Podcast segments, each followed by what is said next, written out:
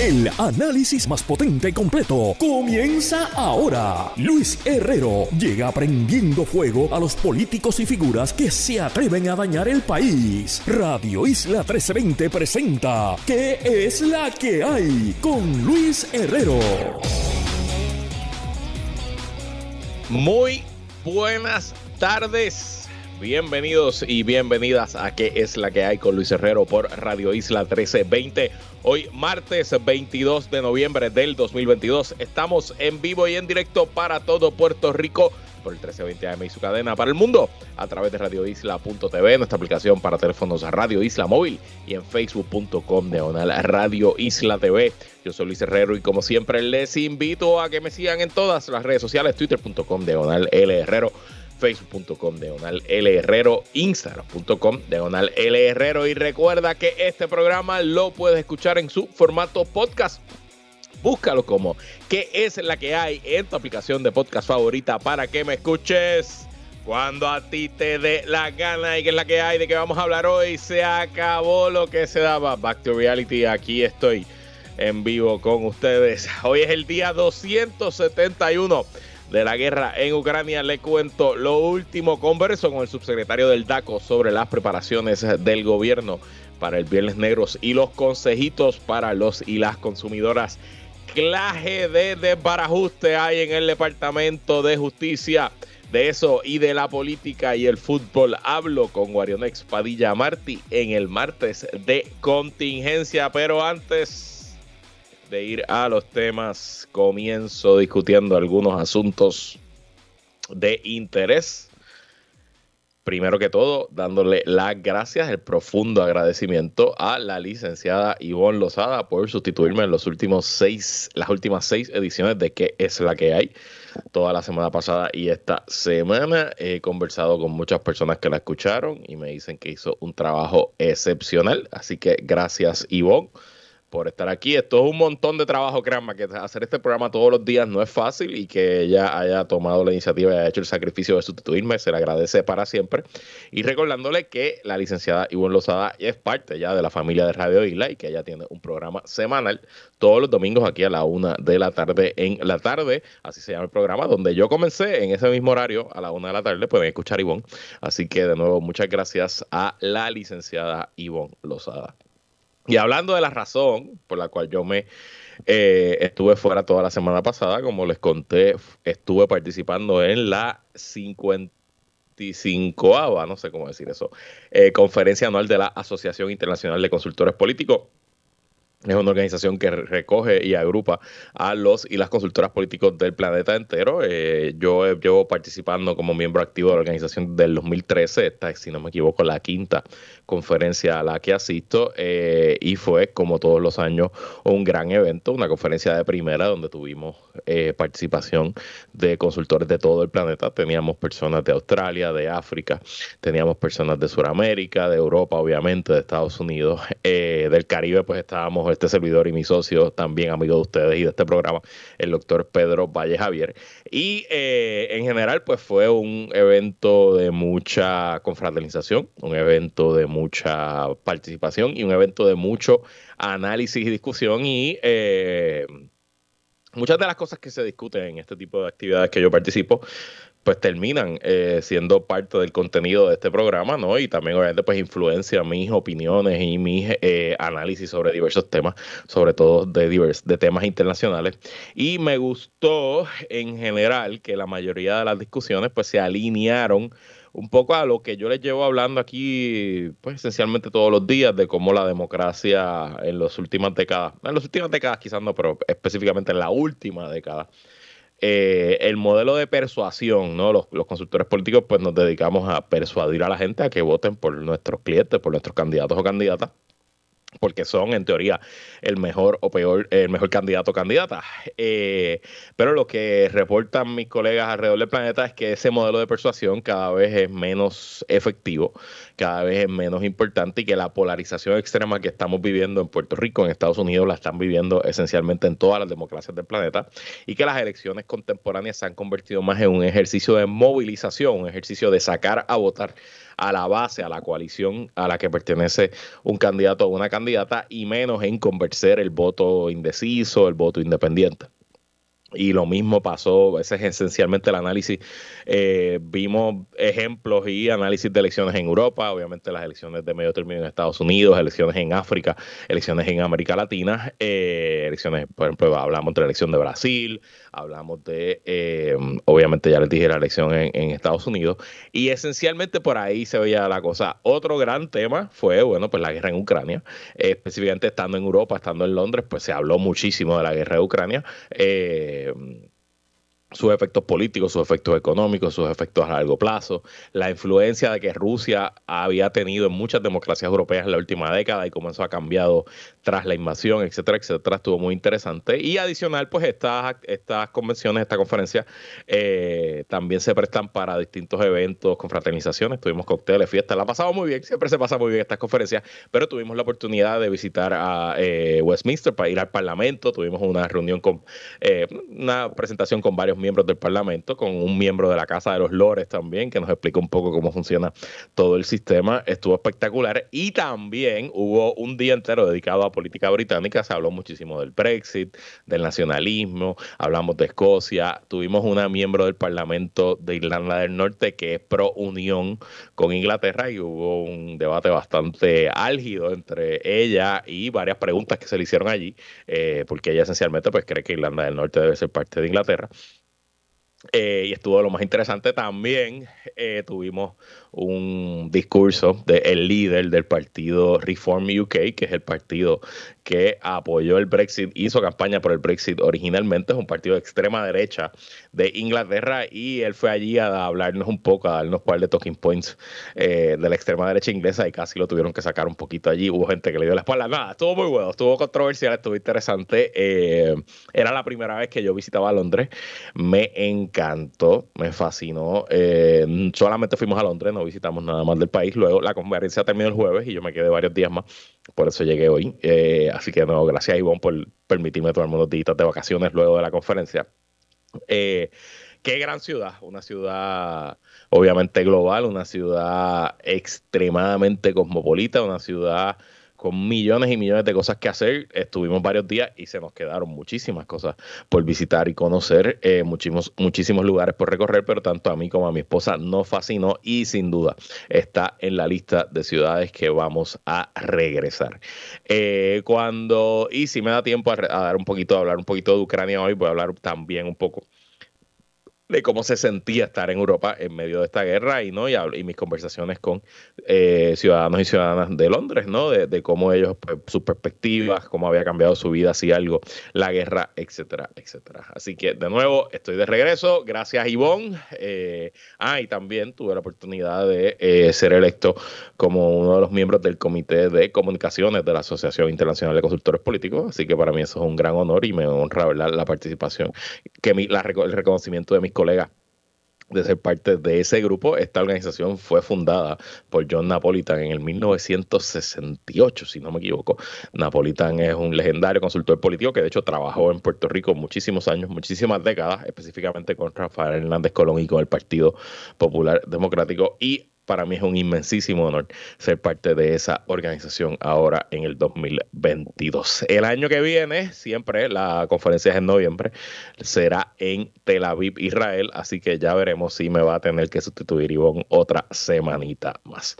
Y bueno, eh, hablando de temas globales, el Mundial de la FIFA Qatar 2022 está en pleno apogeo hoy en su tercera fecha, fecha de sorpresas, la gran sorpresa del día, de la mañana, de la madrugada en Buenos Aires fue la derrota 2 a 1 de la selección albiceleste argentina frente a la selección de Arabia Saudita. Una derrota dolorosa, algunos dirían bochornosa para Argentina, que fue aliviada un poco porque en el segundo partido de su grupo, México y Polonia empataron 0 a 0, lo que, eh, bueno, pues un poco flexibiliza, eh, alivia el paso de Argentina a la segunda ronda, pues eh, con dos victorias, una sobre México y una sobre Polonia, debería estar cualificando. Ahora mismo Arabia Saudita es el líder de ese grupo México y Polonia están en segundo lugar empatados con punto y Argentina en cuarto lugar.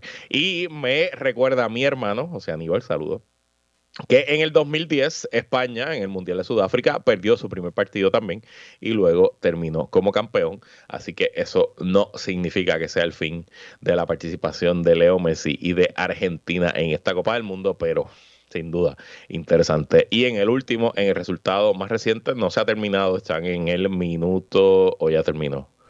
Bueno, no sé si ya, terminó. Francia, el campeón actual, Francia acaba de derrotar vía paliza 4 a 1 a la selección de Australia, culminando la jornada de partidos para el día de hoy. Sobre la política y el mundial, de eso voy a hablar con Wario hoy en el martes de contingencia, en la segunda parte del martes de contingencia, en el último segmento del programa, así que pendientes para eso.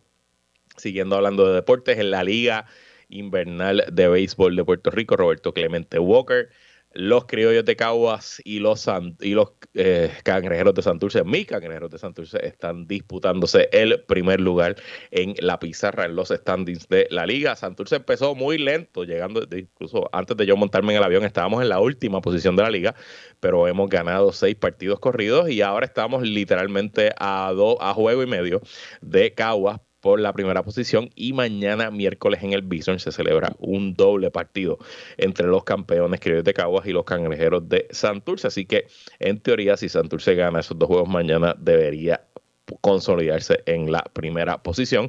Yo espero estar allí mañana cuando salga aquí del programa de radio iré para el Bison a compartir con los cangrejeros. Y ya sabes, si a usted le gusta el béisbol, los invito a que pasen por allá. Y si me ven, me saludan. Eh, incluso si quieren, hasta les invito una cervecita. Lo digo en serio, en verdad, me buscan, me identifican, se identifican, dicen, lo escuchen que es la que hay, o en puestos para el problema, y allí vamos. Eh, y hablando de deportes, mañana, mañana, miércoles antes de Acción de Gracia, tendremos una edición especial de eh, alto rendimiento con Edwin Ramos. Vamos a hacer el programa entero dedicado a deportes eh, y vamos a repetir también ese programa del miércoles, lo vamos a repetir el viernes porque el viernes no vamos a tener programa en vivo. En buenas noticias. Eh, y escuché el programa de Inés, esencialmente se fue todo el tema, el, recinto de ciencias médicas de la Universidad de Puerto Rico, nuestra más importante institución universitaria, mantuvo su acreditación de la Middle States Association, lo que son unas grandes, grandes, grandes noticias. Eh, eh, veremos, eh, ¿verdad? Si esto es el comienzo, el comienzo de algo positivo y de un momentum que necesita tanto el recinto como nuestro sistema universitario. Mira, me escribe, me escribe aquí Luis Penchi que eh, la conferencia número 55 se dice 55 conferencia de la Asociación Internacional de Consultores Políticos. Muchas gracias, Luis Penchi. Como ustedes saben, él no se pierde este programa y los martes, el martes de conciencia, ese es su segmento favorito. Y en otro tema que no tiene que ver con Ucrania ni con política, pero que se discute mucho y lo hemos discutido en este programa. Hoy se publicaron los resultados de la más reciente reválida del ejercicio de la abogacía del mes de septiembre y un total de 266 de los 542 aspirantes a la abogacía en Puerto Rico o un 49% aprobaron la reválida de derecho general en Puerto Rico el 15 de septiembre de 2022, cinco meses después de que se ajustara la puntuación mínima de pase para ese examen. Así lo confirmó la Oficina de Administración de Tribunales a través de declaraciones escritas. Así que lo primero, felicidades a los nuevos abogados y abogadas de Puerto Rico, a los nuevos colegas. Bienvenidos a esta profesión. Espero que se la disfruten más de lo que yo me la he disfrutado. En segundo lugar, a mí, y este fue mi análisis cuando se hizo la noticia de que se iba a cambiar la curva, la manera en que se evaluaba esta rivalidad. A mí me parece fantástico que sea un poco más, eh, más flexible eh, la manera en que, en que el Supremo atiende este asunto. Yo no creo que sea bueno para la profesión, para los abogados y abogadas que... Eh, que se estudiaron por tres años para, para, para luego tomar la revalida, ni para el país esta tendencia que se hacía de esencialmente solamente un, 3, una, un 30 y pico, 30, 33, 35% de los aspirantes pasarán el examen de la revalida. Ese examen no mide competencia. Si usted es bueno o no en su, va a ser buen abogado o mal abogado, eso no lo va a determinar si usted pasa esa revalida o no.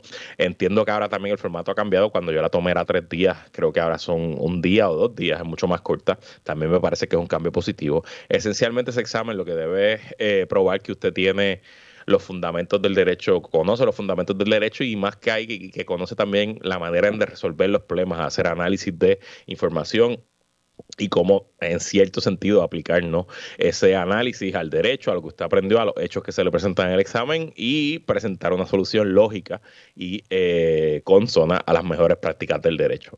Pero convertirlo como era por décadas en esencialmente un filtro, una puerta, una barrera de acceso para hacer más difícil que más personas fueran abogados, creo que eso no es bueno para el país, no es bueno para la sociedad y le hace un flaco servicio en general a la profesión legal. Así que para mí son buenas noticias. Estoy leyendo las reacciones de mis compañeros y compañeras. Eh, las redes sociales hay gente que está a favor, hay gente que dice, ah, bajaron la curva, ahora cualquiera puede ser abogado. Eso no se trata, de eso no se trata este examen, por el contrario. Y además, eh, si usted es buen o mal abogado, va lo va a saber sobre la práctica y se va a destacar por la calidad de su trabajo, la calidad en que usted maneje a sus clientes y la calidad de usted como persona y como profesional. Así que nuevamente muchas felicidades a los nuevos abogados y abogadas de Puerto Rico. Y pasemos rapidito al resumen de la guerra en Ucrania. No le voy a dar un resumen de los últimos 10 días que he estado fuera, le voy a dar un resumen de las últimas 24 horas, pero en general tras la victoria ucraniana en la ciudad de Gerson, en el sur de Ucrania. El frente de batalla y sus, en sus 600 kilómetros está más o menos congelado. La realidad es que eh, las condiciones del tiempo, el fango, que es la época actual en Ucrania, hace difícil los movimientos a gran escala de equipos pesados de ambos ejércitos.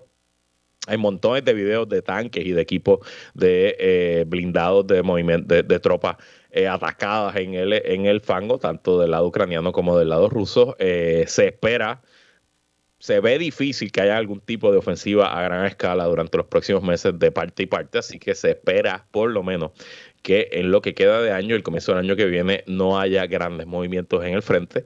Eh, en el lado diplomático, aunque han salido ciertas noticias de que supuestamente Estados Unidos quería o estaba impulsando, exhortando eh, que Ucrania se sentara a negociar con Rusia. El presidente Zelensky ha sido bastante claro eh, en que no va a negociar, eh, que no es el momento para negociar, que no hay nada que negociar con Rusia y que Ucrania seguirá en el frente de batalla hasta lograr la victoria. Mientras tanto, eh, Rusia tampoco ha hecho ningún tipo de movimiento activo por buscar esa negociación. Eh, hoy también hubo una cosa interesante.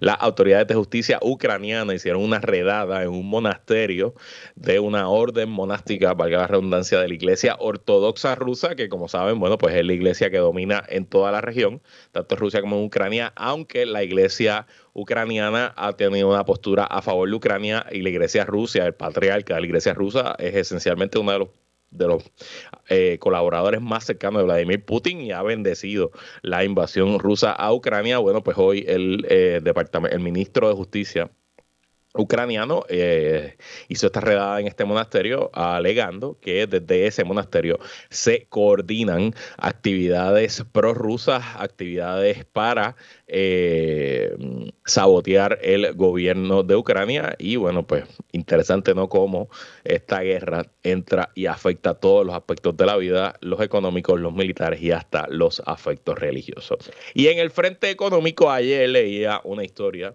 en el eh, Financial Times, donde eh, una de las tesis de la guerra para Putin es que él iba a lograr a través de la invasión Ucrania, imponer una fuerte presión sobre Europa, una fuerte presión económica específicamente a través de los precios del gas natural y el petróleo y que esa fuerza económica iba a ejercer presión para lograr una victoria en el frente económico que quizás no estaba logrando en el frente de guerra. Pero la realidad es que aunque sí la inflación ha subido y todos lo sabemos, y sí los precios del petróleo han subido y todos lo sabemos, la realidad es que el efecto o la recesión que se esperaba para Europa no parece que va a ser tan grave, tan aguda, por lo menos en el corto plazo, entiéndase, en este verano, como lo veían las proyecciones al principio, lo que ha logrado que se mantengan más allá de las expectativas, incluyendo las mías, la unión en Europa y la unión entre los aliados, incluyendo Estados Unidos, en su apoyo firme y fuerte a Ucrania. Así que veremos no hasta cuándo aguanta esto,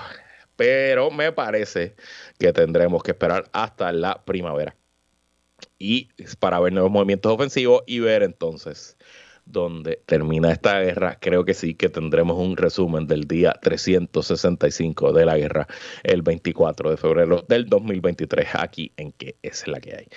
Pero bueno, vamos ahora a hablar de temas locales. Comenzó la época más feliz y de mayor consumo del año. Este viernes se celebra el tradicional día del capitalismo, digo, perdón, de las compras navideñas, el Black Friday o Viernes Negro en Puerto Rico y en los Estados Unidos. Y honestamente en todo el planeta vi en, en Londres, vi montones de tiendas con eh, rótulos de Black Friday y hasta vi en Madrid de hecho, porque hizo una parada larga en Madrid, tuve seis horas y nos bajamos a visitar algunas cosas y vimos letreros que decía venta de Black Friday en Madrid. Así que interesante, pero para conversar sobre los preparativos del gobierno y orientar al público, recibimos a Jo, Johans Roberto Luis, secretario auxiliar del Departamento de Asuntos del Consumidor.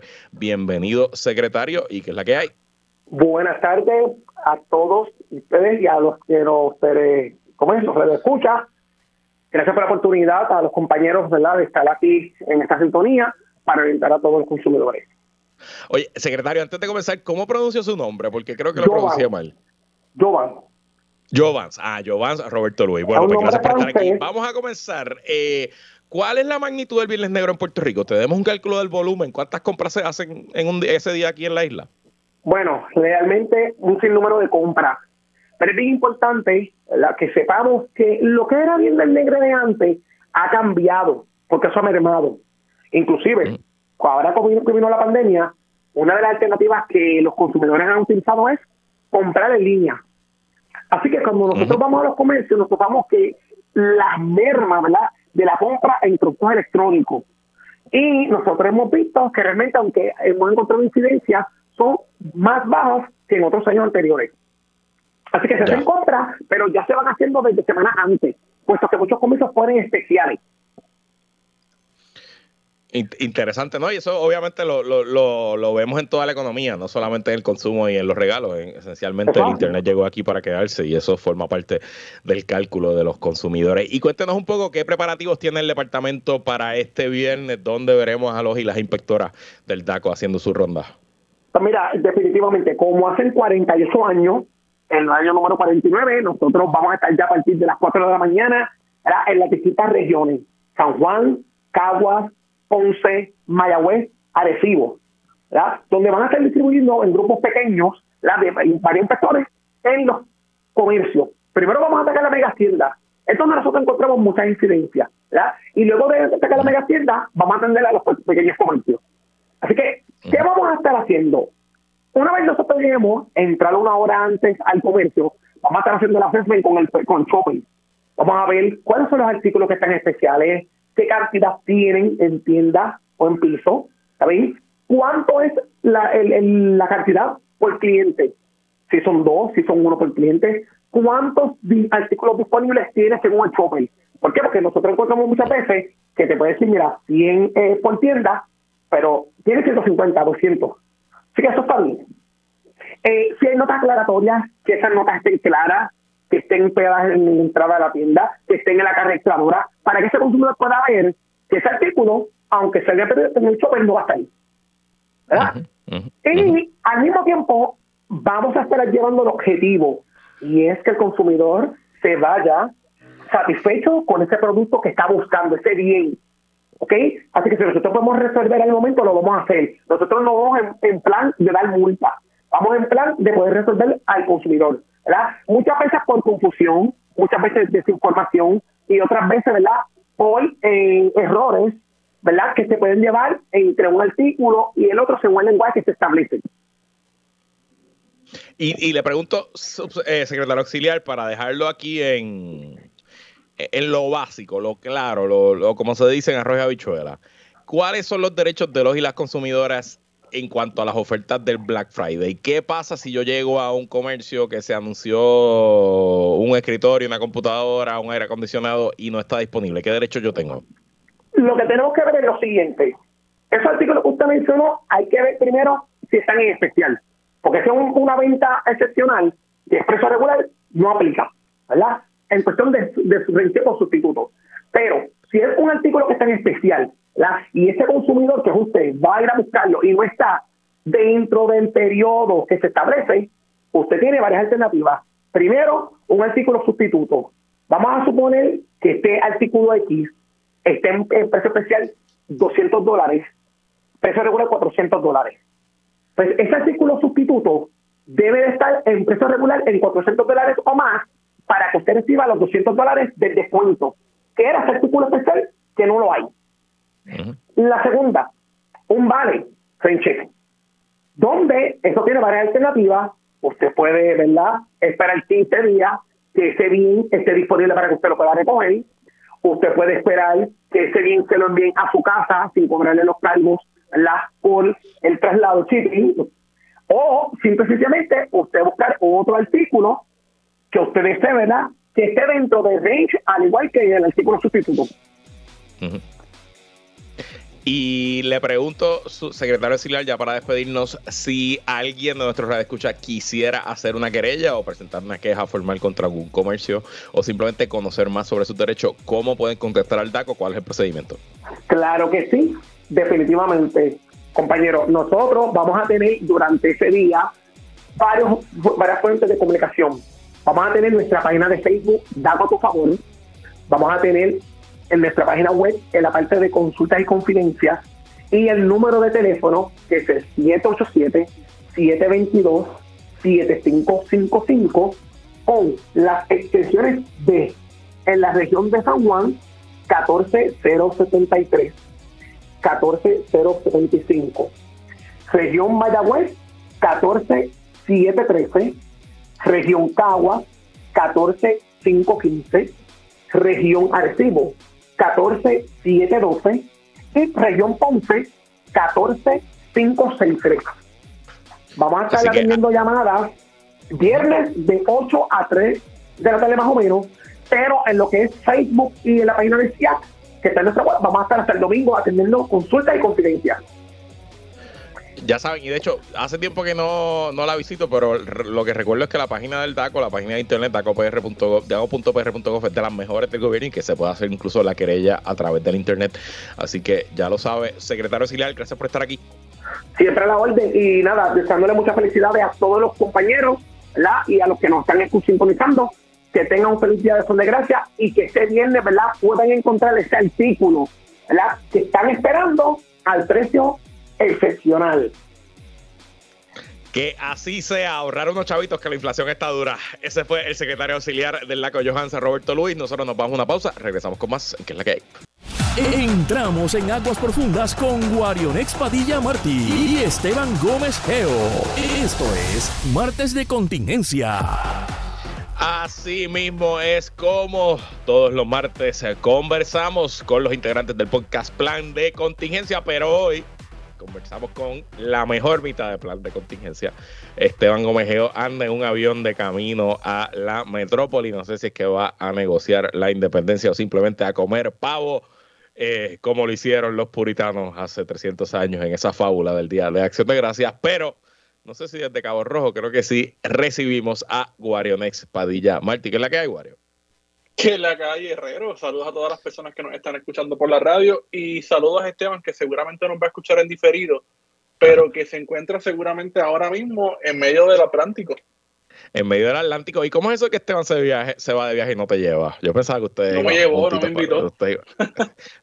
después de viajar contigo este verano dijo nunca más. No, vacilando, vacilando. Bueno, vamos a los temas caliente, caliente. Así ha estado el Departamento de Justicia en las últimas semanas tras serios señalamientos contra fiscales y exfiscales por supuestas irregularidades en investigaciones criminales de alto perfil. El capítulo más reciente involucra a la exfiscal y ahora eh, conductora del programa de televisión, Janet Parra, quien acusó el pasado viernes al actual secretario de Justicia, Domingo Emanuel, y en su cuenta de Facebook de, y cito, yo le hablo en esa carta de 15 asesinatos que están listos para erradicarse, que lo único que falta es una gestión de la oficina de la jefa de fiscales. Los fiscales de esos casos están listos para erradicarlos y litigarlos, expresó Parra Mercado en un video que publicó en su cuenta personal de Facebook. Me fui con la indignación no solo de esos 15 asesinatos, sino con la indignación de tener un secretario que trata con tanta liviandad los asuntos importantes del departamento, dijo la ex fiscal después de señalar su disgusto porque el gobernador haya dicho el jueves que no había leído su carta de renuncia. Wario, eh, la fiscal o la ex fiscal Parran no es ajena a controversias. Te pregunto, ¿le creemos a lo que está diciendo?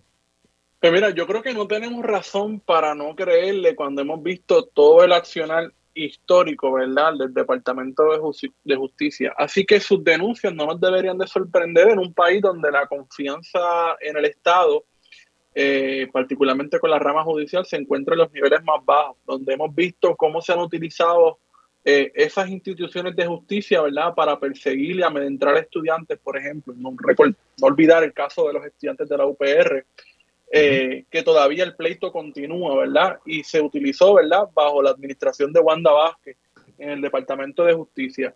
Así que ciertamente hay una, hay una trayectoria, ¿verdad?, eh, histórica del Departamento de Justicia, así que lo que está denunciando la fiscal Parra no debería de sorprendernos.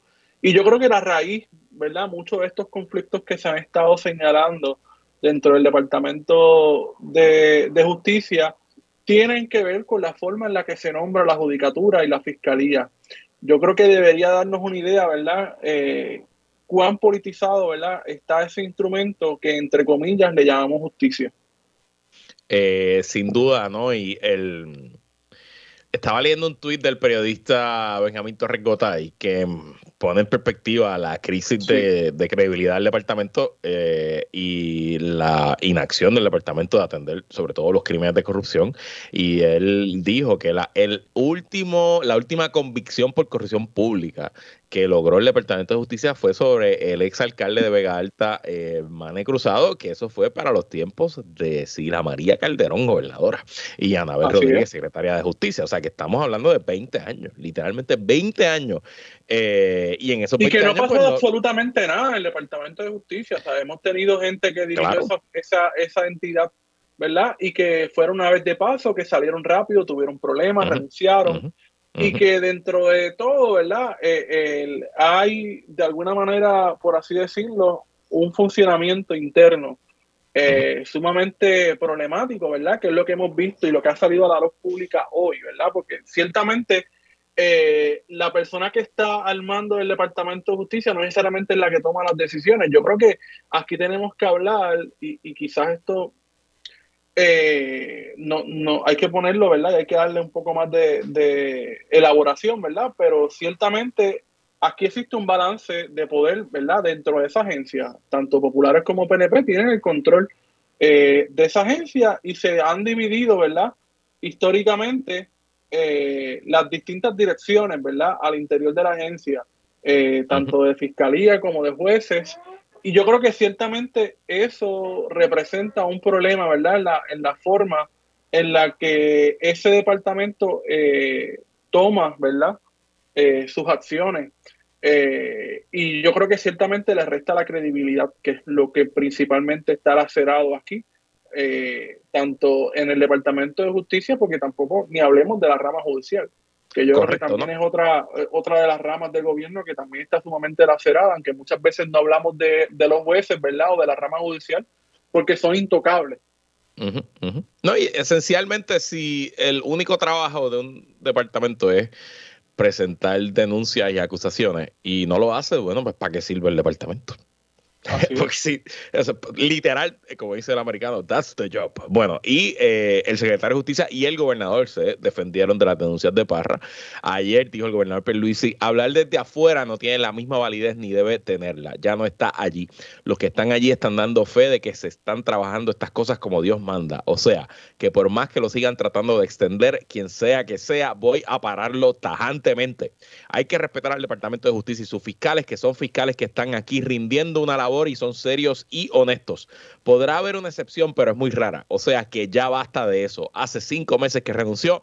No tenemos que estar siguiendo hablando de eso, dijo Luis y esencialmente le dijo, Parra, deja el Yoripari. Mientras, el secretario de Justicia, Domingo Emanuel, y fue aún más fuerte hoy y dijo, lo dice desde afuera ahora, después que el Departamento de Justicia le radicó una descalificación porque de ser fiscal de las víctimas se convirtió en abogado de los traficantes y gatilleros y el Tribunal Supremo la descalificó y el Tribunal Apelativo le dio la razón al Tribunal Superior y quedó descalificada. ¡Qué bochinche! Expresó Emanuel sobre las expresiones de la ex fiscal. Eh, Wario, realmente no es normal este tipo de dimes y diretes entre un gobernador y un secretario de justicia versus una ex fiscal al nivel público, quizás en las interioridades del departamento ocurre, pero que nos enteremos no pasa todo el tiempo. ¿Cómo deja esto a las instituciones de justicia del país? Mira, yo creo que ciertamente las deja en una mala posición y obviamente, como tú dices, no es normal. Lo normal es que haya una independencia judicial, que los jueces o los fiscales no sean figuras públicas, ¿verdad? Eh, y lo que, o estén, ¿verdad?, dentro de la discusión pública. Eh, y lo que está pasando, ¿verdad? Ciertamente, pues sigue ayudando, ¿verdad? A seguir lacerando la imagen del Departamento de Justicia.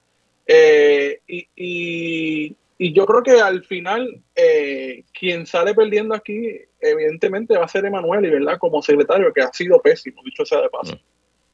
Y te pregunto, ¿hay esperanzas de que Puerto Rico tenga algún día instituciones de justicia en las que se pueda creer o aquí hay que tirarlo todo a pérdida, punto, y volver a empezar? Aquí hay que tirarlo todo a pérdida y comenzar, ¿verdad? De nuevo. Y hay que reformar por completo nuestro, nuestro sistema judicial, empezando por la forma en la que se designan los jueces y los fiscales, que todo el mundo sabe que es conforme al partido de gobierno y que en esta coyuntura en la que tenemos prácticamente un gobierno compartido, yo creo que es un secreto a voces de que se han establecido acuerdos, ¿verdad? Eh, para tener un balance en los nombramientos a la judicatura, ¿verdad? Esto es que tengamos jueces que también sean nombrados, tanto del Partido Popular como del Partido Nuevo Progresista, y eso no está bien. Lo que no está bien es que ese no debe ser el mérito, ¿verdad? El mérito de un juez o de un fiscal no debe ser el partido al cual está afiliado o al partido al cual le ha donado o ha hecho trabajo político.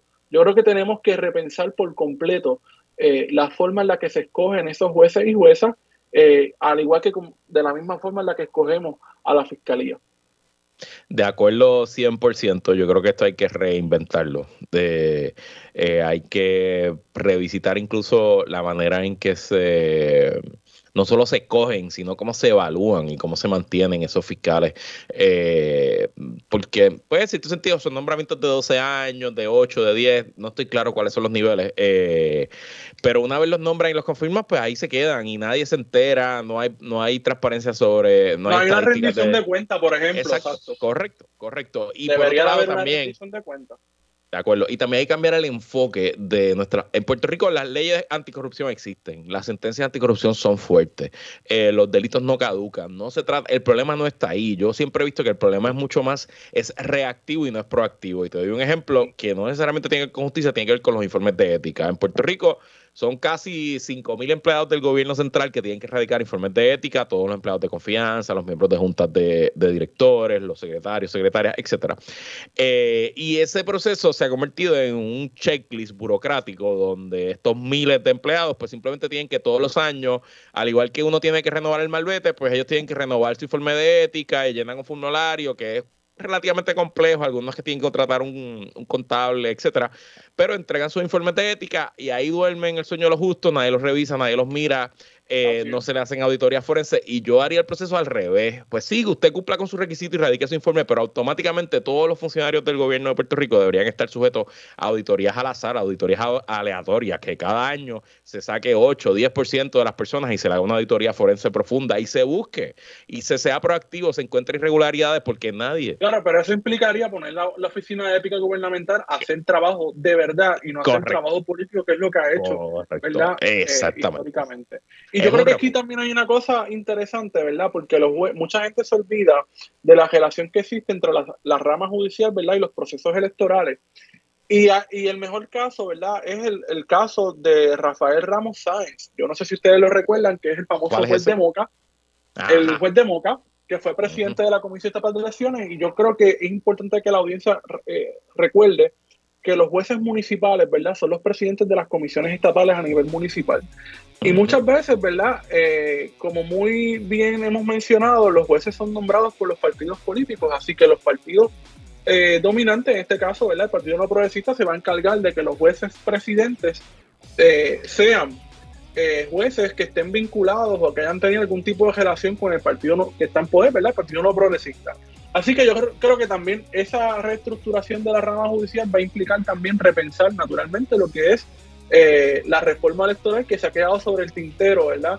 Eh, con una mal reforma que fue aprobada recientemente. Eh, sin duda hay muchísimo, muchísimo que hacer. Y bueno, Wario, antes de irnos a la pausa, cambiando de jurisdicción en la en el Tribunal Federal vamos camino a un 2023 caliente, donde ya se espera ver juicio en fondo, juicio en su fondo contra Tata Charboniel y todo apunta que también contra Ángel Pérez. ¿Ya compraste el popcorn? Estamos yo estoy ready. para seguir eso. Yo estoy ready, este 2023 promete y, y, yo creo que ciertamente lo que yo creo que es paradójico es que sea la Fiscalía Federal del gobierno de los Estados Unidos de América que esté llevando este caso contra contra nuestros hermanos no progresistas cuyos únicos delitos reconocidos han sido defender la ciudadanía americana con la cual tú y yo hemos podido viajar el mundo. ¡Qué cínico, Dios mío! Mira, yo te digo rapidito, a mí me parece que la Fiscalía Federal en parte se siente bastante confiada con la solidez de la evidencia en esos casos. y que no les interesa negociar y que esencialmente ellos le están diciendo. pero ¿qué, es lo, ¿qué, es lo, que van a negociar? Quiere decir que hay otros alcaldes que seguramente también van a caer eventualmente.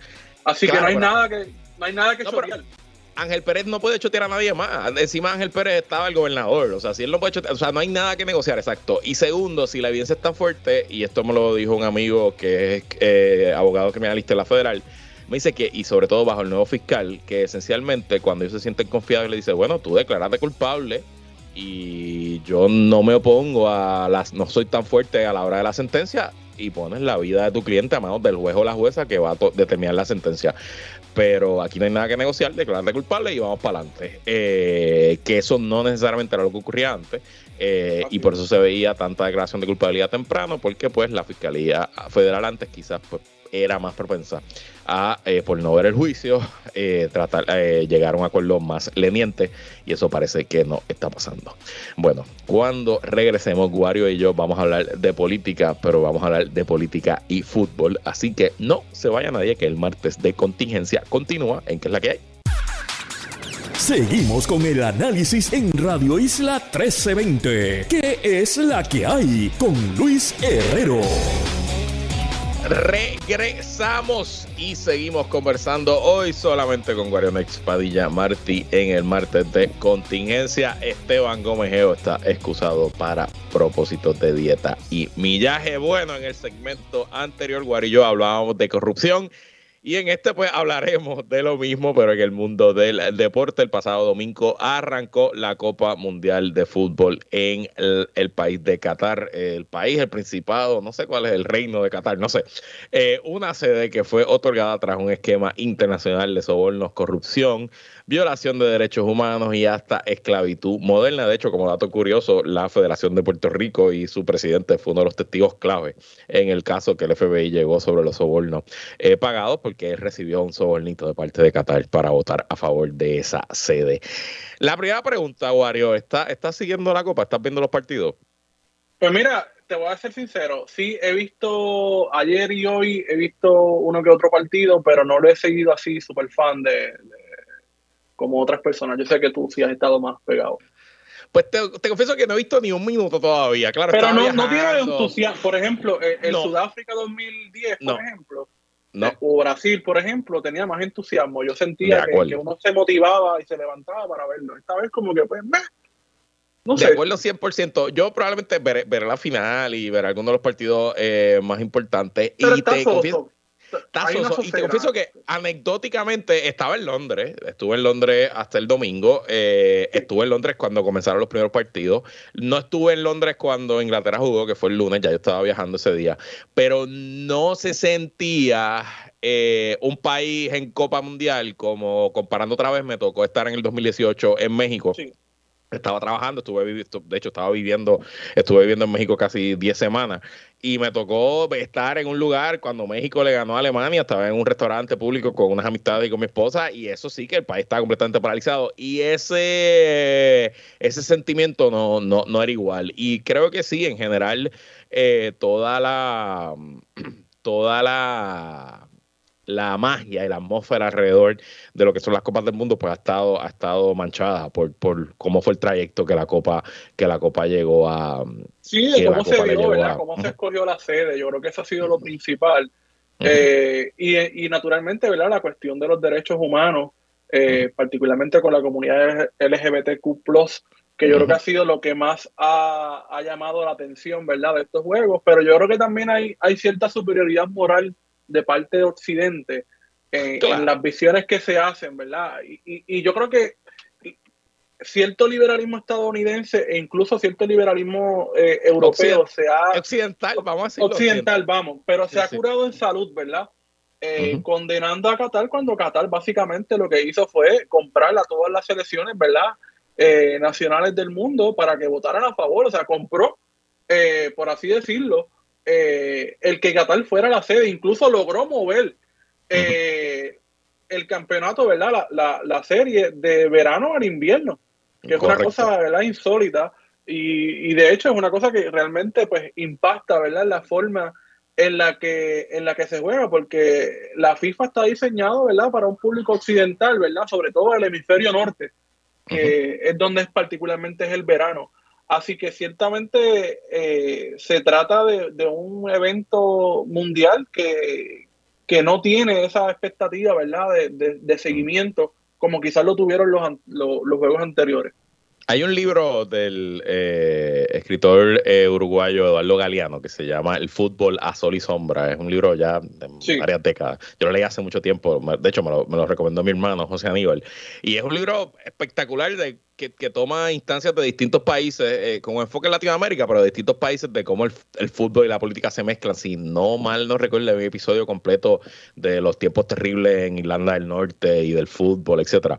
Eh, y te pregunto, hablaste ya de los temas LGBT, no sé si viste que la selección iraní no cantó el himno iraní, luego el capitán de la selección se expresó solidario con, las mujeres que protestan en Irán. Eh, y por otro lado, las nueve selecciones europeas que participan frontearon hasta el último momento que se iban a poner una banda, un parche, el capitán de cada equipo eh, eh, con, el arco iris y pronunciando un amor con, mensajes pro LGBT. Y a última hora se echaron para atrás porque le cogieron miedo a que la FIFA anunció que les iba a poner tarjetas amarillas a los jugadores que usaran esa banda.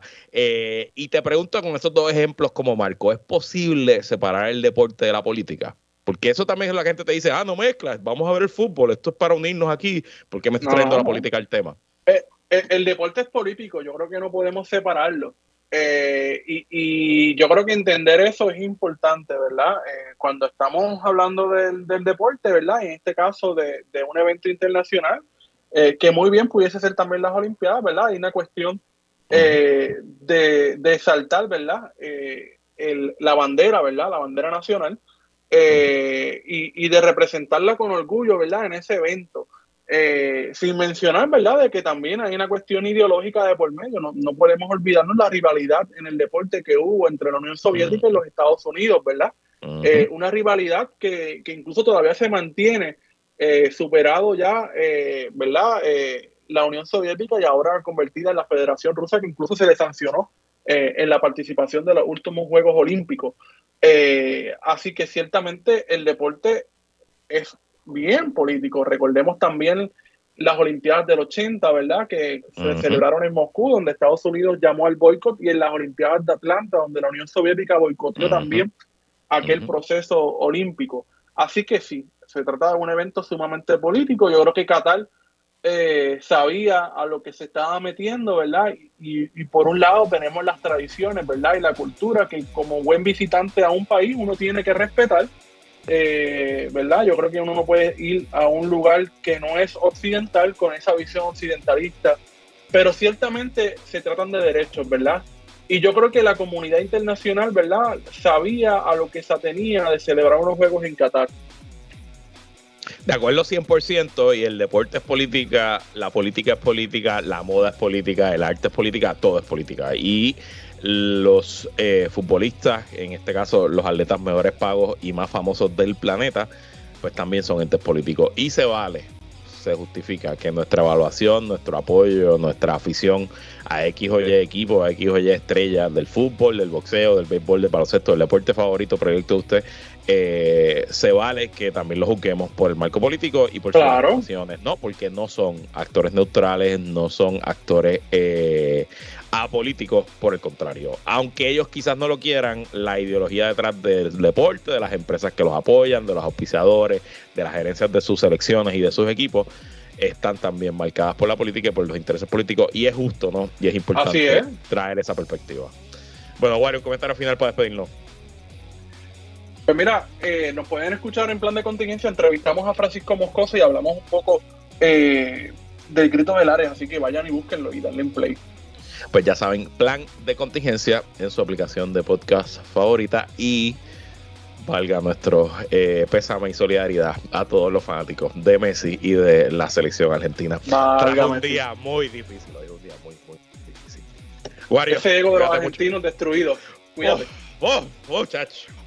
cuídate mucho, la voz del martes que viene. Y hasta aquí esta edición de que es la que hay con Luis Herrero, como siempre, muy agradecido de su sintonía y patrocinio. Quédense con nosotros, la mejor programación y análisis de la radio puertorriqueña continúa en Radio Isla 1320. Hasta mañana.